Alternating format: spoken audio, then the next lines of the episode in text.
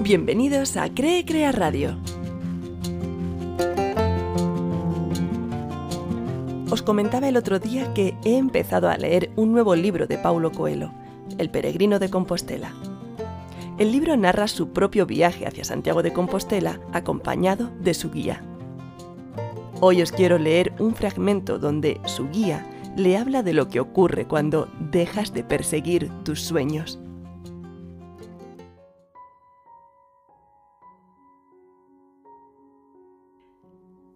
El hombre nunca puede cesar de soñar. El sueño es el alimento del alma, como la comida lo es del cuerpo. Muchas veces en nuestra existencia vemos nuestros sueños deshechos y nuestros deseos frustrados, pero es necesario continuar soñando, pues de lo contrario, nuestra alma muere y Ágape entra en ella.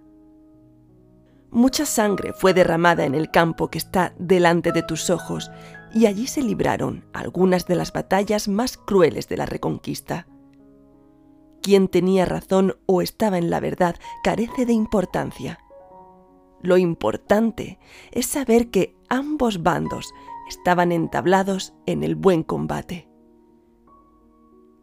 El buen combate es aquel emprendido porque nuestro corazón lo pide en épocas heroicas, en tiempos de los caballeros andantes, esto era fácil. Había mucha tierra por conquistar y mucho por hacer. Hoy día, sin embargo, el mundo ha cambiado mucho y el buen combate se desplazó de los campos de batalla al interior de nosotros mismos. El buen combate es aquel entablado en nombre de nuestros sueños, cuando explotan dentro de nosotros con todo su vigor en la juventud, tenemos mucho coraje, pero todavía no hemos aprendido a luchar. Después de mucho esfuerzo, hemos aprendido a luchar, pero ya no tenemos el mismo coraje para combatir. Por eso, nos volvemos contra nosotros mismos y pasamos a ser nuestro peor enemigo decimos que nuestros sueños eran infantiles, difíciles de realizar, o fruto de nuestra ignorancia de las realidades de la vida. Matamos nuestros sueños porque tenemos miedo de entablar el buen combate.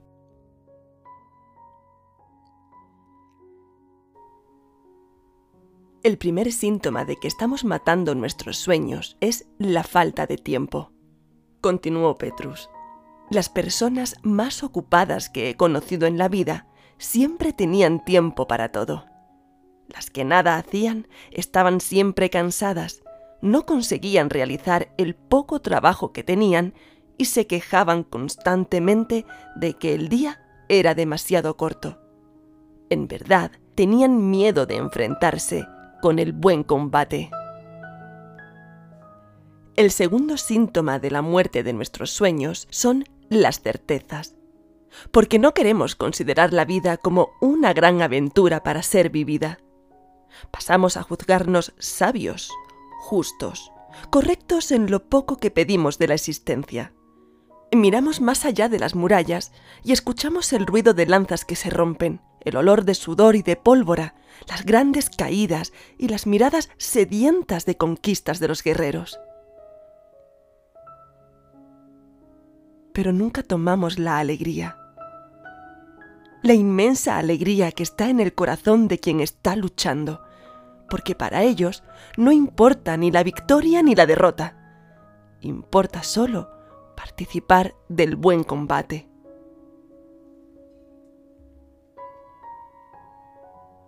Finalmente, el tercer síntoma de la muerte de nuestros sueños es la paz la vida pasa a ser una tarde de domingo, sin pedirnos cosas importantes y sin exigirnos más de lo que queremos dar.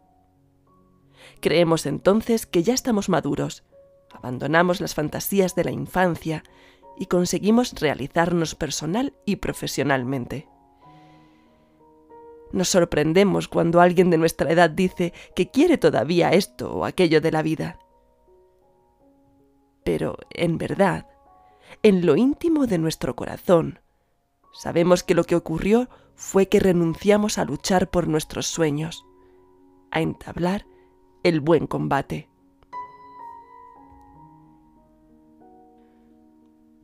Cuando renunciamos a nuestros sueños y encontramos la paz, prosiguió después de algún tiempo, tenemos un pequeño periodo de tranquilidad. Pero los sueños muertos comienzan a pudrirse dentro de nosotros e infectan todo el ambiente en que vivimos. Empezamos a ser crueles con los que nos rodean y finalmente pasamos a dirigir esa crueldad contra nosotros mismos.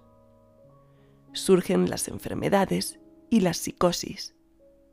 Lo que queríamos evitar en el combate, la decepción y la derrota, pasa a ser el único legado de nuestra cobardía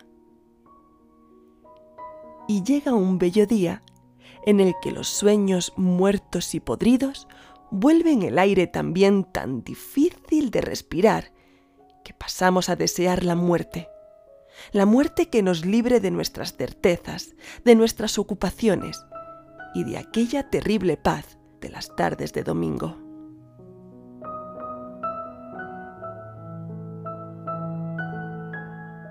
Seguimos la semana que viene.